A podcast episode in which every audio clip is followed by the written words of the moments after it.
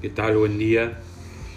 El 14 de noviembre de 1875 van a partir los primeros misioneros salesianos, la primera expedición misionera, así llamada, con destino a la Argentina. Se van a dirigir al puerto de Buenos Aires.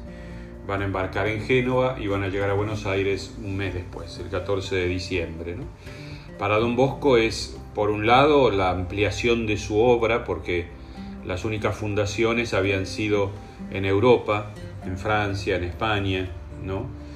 distintos lugares de Italia. Entonces era la apertura misionera de la congregación. Por un lado era la gran alegría de poder eh, ampliar la congregación y servir a la iglesia en el sueño misionero que don Bosco siempre tuvo en su corazón. Por otro lado era el dolor de los por así decir, los hijos que se separaban del padre, porque imagínense que algunos de los que formaban parte de la primera expedición misionera habían estado con don Bosco y conviviendo con él en Baldoco desde que tenían 13 años, ¿no? 12, 13 años. Entonces eran muchos años juntos y ahora se iban a una tierra en la cual don Bosco mm, sabía que era muy difícil que, que se volvieran a ver, Por lo menos de que él viniera a la Argentina era una cosa muy difícil y que los misioneros volvieran estando él en vida, en esa época no era tan fácil pensarlo, ¿no? Y don Bosco les da, más allá de algunos consejos eh, que le puede dar personalmente a cada uno, les entrega dos cosas para que sigan siendo fieles a este modo de seguir a Jesús que él les había enseñado. El primero se ve inclusive en la foto de la primera expedición, le entrega a, Monseñor Caliero, a Don Caliero en ese momento, todavía no era obispo, este, le entrega las constituciones salesianas, es decir, la regla de vida de los salesianos. Y lo quiere dejar registrado en esa foto Don Bosco como decir, bueno, yo me voy con ustedes en esta regla de vida, ¿no? Sigan siendo fieles a esta regla de vida que don Bosco había creado con ellos prácticamente, les había enseñado desde chicos cuando empezó a pensar la congregación con estos chicos que eran eh, parte de su oratorio.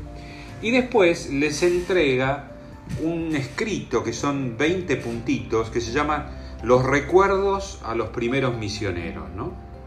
Entonces, hoy yo elegí para este encuentro, digamos, dos de esos eh, recuerdos a los primeros misioneros. El recuerdo número uno y el recuerdo número cinco. En el número uno dice, busquen almas, no dinero, ni honores, ni dignidades. Y el número cinco dice, preocúpense especialmente de los enfermos, de los jóvenes, de los pobres y de los ancianos, y se ganarán las bendiciones de Dios y la benevolencia de los hombres. Miren, Don Bosco en estos dos consejos da, en el primero da la clave de toda acción misionera, ¿no? en el lenguaje de la época. Busquen almas, es decir, busca la persona, busca servir a la persona, busca el crecimiento de la persona, del otro con el cual te encontrás en la misión salesiana, pero no busques ni los honores, ni los puestos, y desgraciadamente eso, como pasa siempre en todas las cosas donde estamos metidos, cualquier persona y en cualquier ambiente, no solamente en el ambiente salesiano, muchas veces nos dejamos llevar por la búsqueda de, títulos, de nombres, de honores, ¿no? Y bueno, qué lindo salir en primera fila, qué lindo que te nombren, qué lindo ser tal cosa, qué lindo ser tal otra. Y vamos perdiendo de vista que estamos para servir a los demás y que el centro es buscar el bien de los demás, el bien del, del, que, del más necesitado. Y después, en el, recuerdo número 5, don Bosco nos da las claves de la misión, es decir, ¿a quién tenemos que dirigirnos? Y evidentemente a los jóvenes, a los pobres, a los más desfavorecidos.